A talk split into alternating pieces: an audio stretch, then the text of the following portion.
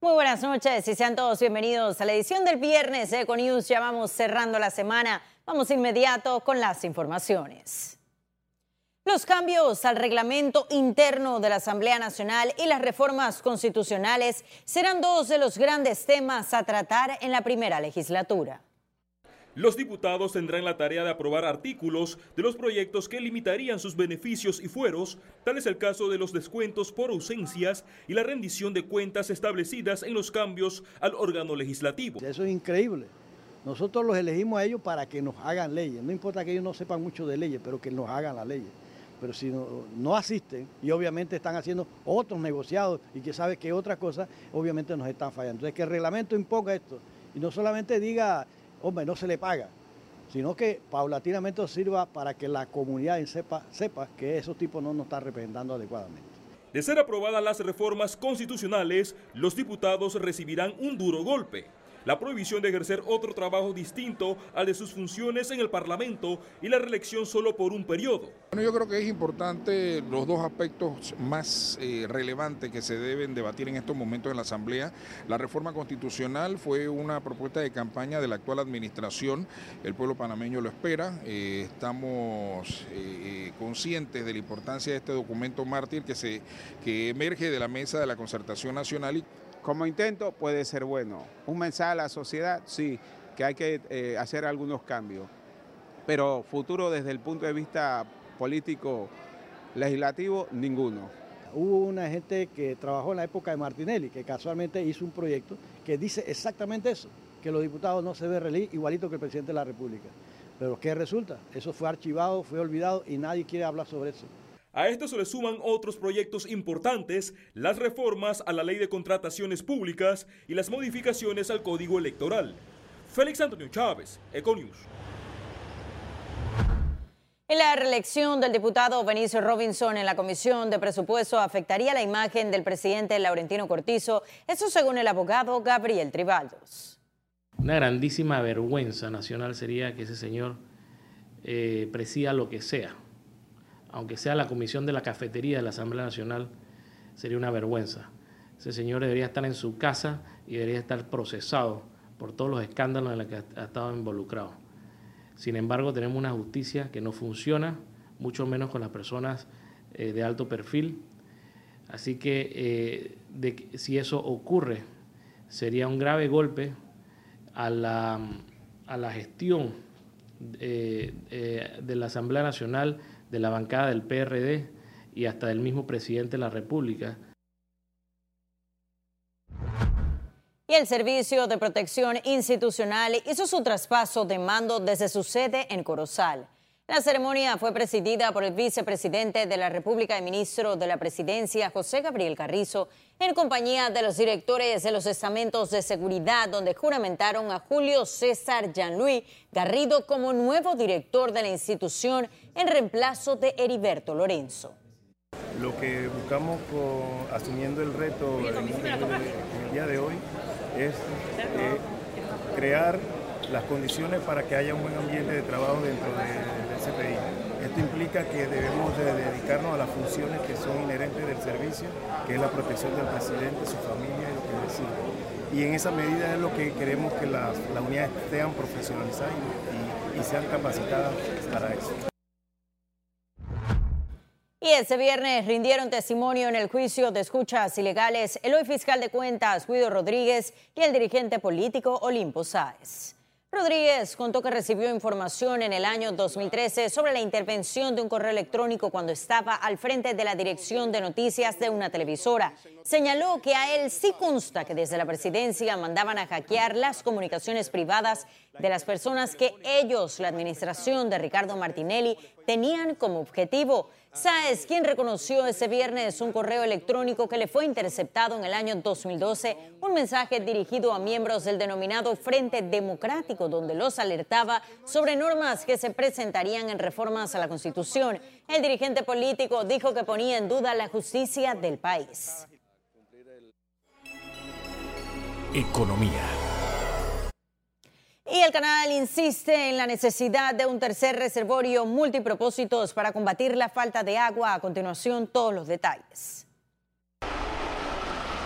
El agua se ha convertido en el principal reto del Canal de Panamá. Este viernes, el vicepresidente de Agua y Ambiente de la Vía Interoceánica informó que continúan con problemas de escasez del recurso hídrico por la falta de precipitaciones. Realmente, desde diciembre hasta el mes de junio, las precipitaciones han estado considerablemente por debajo. Hay un 50% de déficit. Esto ha obligado al Canal de Panamá a imponer restricciones en el calado de los buques. Vargas insistió en que requieren la creación de un tercer reservorio multipropósitos. Canal de Panamá entrega al Ministerio de Ambiente a finales de este año la mayoría de los estudios y para el año 2020 el país debe tomar una decisión definitiva para proceder a la construcción de un tercer reservorio multipropósito como el río Indio. Por su parte, el ministro para Asuntos del Canal de Panamá se comprometió con la búsqueda de opciones para el suministro del agua. Pero todo eso hay que asumirlo eh, con previsión hacia el futuro y hay que pensar en las cuencas que puedan nutrir de agua, cuencas nuevas y habrá que hacer un trabajo en ese sentido. Según cifras del canal, actualmente hay un déficit de 1.8 metros en la elevación del lago Gatún y 3 metros en el lago Alajuela. Ciara Morris, Econews. En la Universidad Santa María la Antigua, mejor conocida como la USMA, confirió a Jorge Luis Quijano el doctorado honoris causa. El doctorado en Ingeniería y Tecnología fue recibido por el administrador del Canal de Panamá como reconocimiento a sus logros y también a las contribuciones a la industria marítima del país y representa la mayor distinción académica que concede esa casa de estudios. La ceremonia fue presidida por el arzobispo de Panamá y gran canciller de la USMA, Monseñor José Domingo Ulloa el rector Juan Planels y otras autoridades. Quijano ofreció un emotivo discurso en el que se le quebró la voz al agradecer a todas las personas que lo acompañaron en sus 44 años de recorrido dentro del canal. Y que se integre al claustro de la Universidad Santa María la Antigua es un honor porque desde allí podremos usar su vida ejemplar eh, para mostrar cuál debe ser el camino de la juventud. Hoy en día hacen falta modelos para que los jóvenes eh, sepan qué camino seguir hacia el éxito. Es un reconocimiento eh, que recibimos para todos los canaleros, porque el, el, canal no es de una sola persona y a través de mis 43 años en el canal he trabajado con estos 10.000 trabajadores que día a día eh, hacen su mejor esfuerzo por traernos mejores días al, al país, no solamente al canal. Y la agencia Fitch Ratings espera que el crecimiento del Producto Interno Bruto de Panamá aumente a 4.7% este año 2019. A continuación, el análisis. Dadas las nuevas operaciones mineras y los programas de infraestructura pública en curso, la calificadora de riesgo Fitch informó que espera que la actividad económica de Panamá se recupere. En un informe, la agencia proyectó que el Producto Interno Bruto Real incremente a 4.7% en 2019 y a 5.3% en el 2020. Ante esto, surge la duda sobre qué debe hacer el gobierno para alcanzar esta proyección.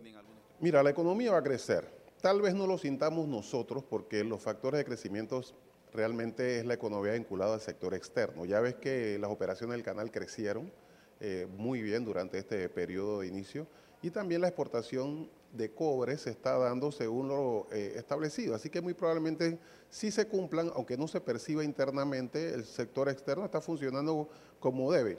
Fitch Ratings también recomendó evitar sobrepasar el límite del déficit fiscal previsto para este año de 2%. El asunto es, eh, a nivel de lo que puede ser el déficit fiscal, tiene que ver un poco no solamente con recaudación, tiene que ver con gastos, eh, que pues el nuevo gobierno tiene que ver, ya debe estar viendo los números reales y poder establecer políticas para evitar eh, el gasto excesivo que existió en el último periodo del gobierno anterior. Argote explicó que se requiere el fortalecimiento de las finanzas públicas del país. Sin embargo, advirtió que no debe darse aumentando impuestos, sino aplicando medidas eficientes para que los deudores de impuestos los paguen. Ciara Morris, Econews. Ahora solo 14 productos estarán bajo el control de precios. Este viernes, el presidente Laurentino Cortizo y el ministro de Comercio e Industria, Ramón Martínez, firmaron el nuevo decreto de control de precios máximo al por menor de 14 productos alimenticios. El mismo entrará a regir a partir de este domingo 7 de julio de 2019 a las 8 de la mañana. Del anterior listado de 22 productos salieron 8 se mantienen regulados solamente 14, entre ellos varios cortes de carne, arroz, cebolla, tomate, yuca, entre otros. Y ese viernes subieron los precios del combustible. Aquí le tenemos el detalle. Adelante. La gasolina de 95 octanos ahora tiene un valor de 83 centavos el litro, un aumento de 3 centavos. La gasolina de 91 octanos se situó en 80 centavos el litro, un alza de 3 centavos. Y el diésel quedó en 71 centavos el litro, un incremento de 3 centavos. Y ahora sí ha llegado el momento de conocer un resumen de la jornada bursátil de este viernes 5 de julio. Iniciamos. El Dow Jones cotizó en 26.992 puntos, baja en 0.16%. El IBEX 35 se situó en 9.335 con 0 puntos, desciende en 0.70%.